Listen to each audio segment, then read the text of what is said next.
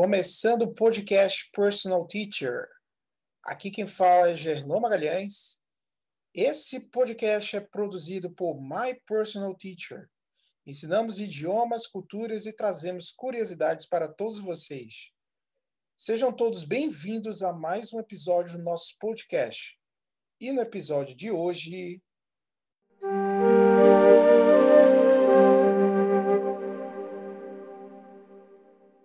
Hey there!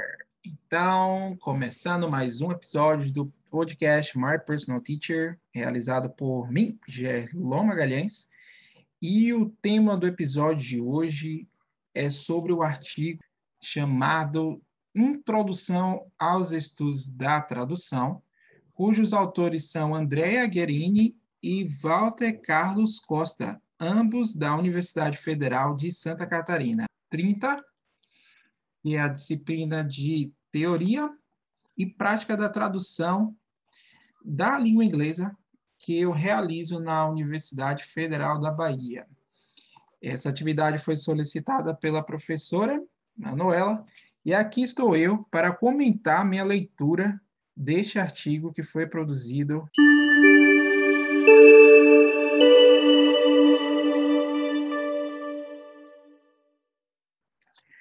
Para começar, o, a discussão sobre este artigo, é importante entender o objetivo. E isso é muito bem descrito logo ao iniciar o artigo. Os autores definem que o objetivo continha o conceito de tradução, e para isso, eles passeiam pela história da tradução, como essa disciplina foi dada a importância durante o, os séculos e sobre diversas teorias que dão importância aos estudos dessa, dessa matéria. E para isso eles examinam bastante obras de referência com os seus principais autores a respeito desse assunto. A palavra tradução ou traduzir, ela vem derivada do latim traducere, que segundo o dicionário Aurélio que significa etimologicamente conduzir além ou transferir. Ou seja, é, basicamente você pegar algo e transferir para outro lugar, ou conduzir algo para outro lugar. É realmente uma definição muito interessante para a tradução. Contudo, os autores falam que o significado da tradução ele é muito mais amplo, sem dúvida alguma, e vai muito além do original transferir. É, a tradução também quer dizer muitas outras coisas, como transpor ou transladar de uma língua para outra, revelar, explicar, manifestar, explanar e até representar e simbolizar. Ao que a minha opinião, eu acredito que representação é uma grande definição, sim, para a tradução, porque quando estamos lidando com a tradução, estamos vendo representações de um texto vindo de diferentes ambientes, como ele vai ser útil para diversas pessoas. os autores identificam que traduzir é aprender a falar.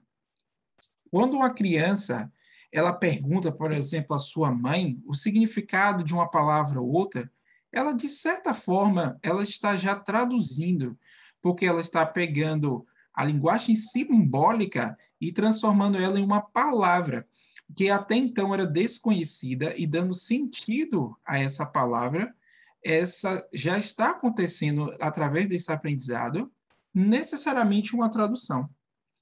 É, sem dúvida alguma, a tradução, como realmente é, disciplina, como ação da humanidade é uma das atividades mais antigas do mundo. Ela existe por conta de uma necessidade de troca entre os seres humanos.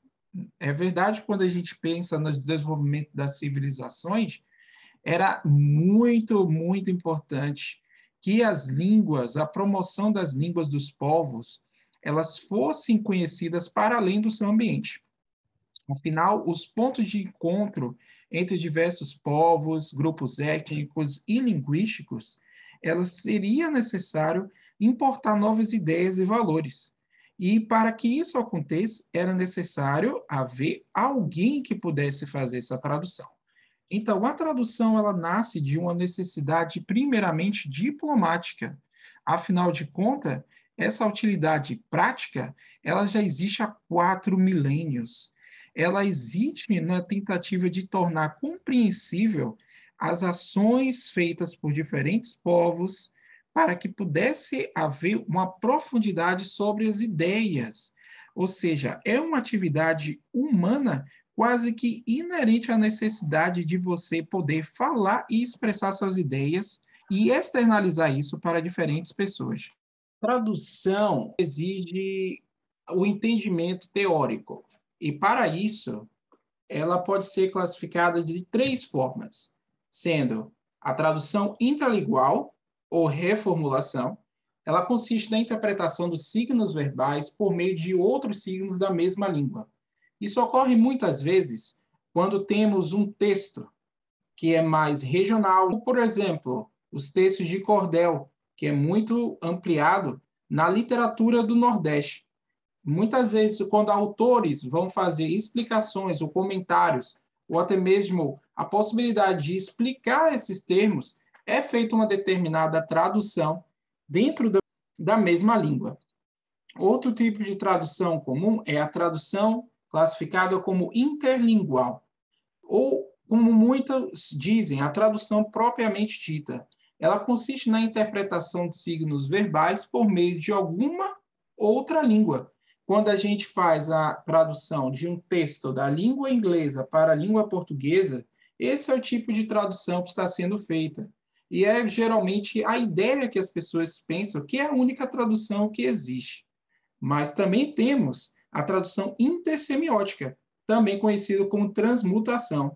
Ela consiste na interpretação dos signos verbais por meio de sistemas de signos não verbais.